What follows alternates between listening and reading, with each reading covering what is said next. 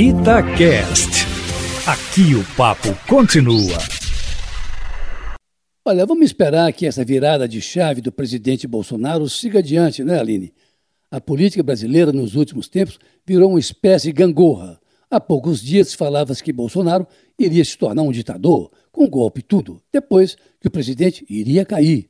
Agora, o presidente vira a chave e aciona o dispositivo de boa convivência com os demais poderes da República. Isso, aliás, aconteceu ontem numa cerimônia em que estavam presentes o presidente do Supremo Tribunal Federal, Dias Toffoli, que será substituído agora em setembro por Luiz Fux, o presidente do Senado, Davi Alcolumbre, e o presidente da Câmara, Rodrigo Maia. Para o presidente Bolsonaro, esse, digamos, entendimento fará com que o país viva dias melhores, nas palavras do presidente. Tomara, né, Eustáquio? O país está cansado de viver aos solavancos, a esse sobe e desce da gangorra e aos espasmos em que se tornou a política nos últimos tempos. Acho que algumas coisas contribuíram para evitar esses solavancos. Primeiro, houve aí esse arroxo do Supremo Tribunal Federal no presidente, com a investigação das fake news que coloca o vereador Carlos Bolsonaro na linha de tiro desse processo. Depois, a prisão de Fabrício Queiroz, com todas as contradições que a localização dele em Atibaia trouxe, inclusive com a troca de advogado do senador Flávio Bolsonaro. Em seguida, o presidente deu também a sua contribuição, ao deixar de, por exemplo, as manifestações que pediam o fechamento do Supremo, do Congresso e a volta do AI-5. Houve também a demissão do ministro Weitraub, que pedia a prisão dos ministros do STF, o que tirou um pouco o fôlego da ala ideológica do governo.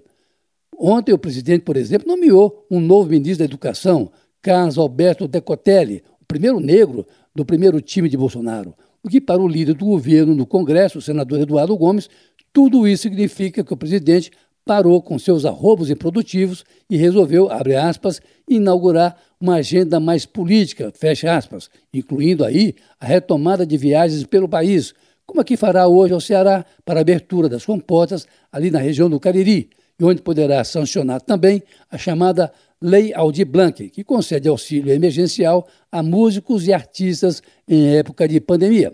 Enfim, Aline Eustáquio, de qualquer forma, a pesquisa do Datafolha divulgada ontem à noitinha mostra que subiu um pouco a rejeição ao presidente, que passou de 38% em abril para 44% agora em junho, mas com Bolsonaro mantendo os 32% de aprovação, base que tem parecido como estável, mas 64% dos entrevistados pelo Datafolha apostam que o presidente sabia onde Fabrício Queiroz estava escondido, na casa de Frederico Assef, em Atibaia.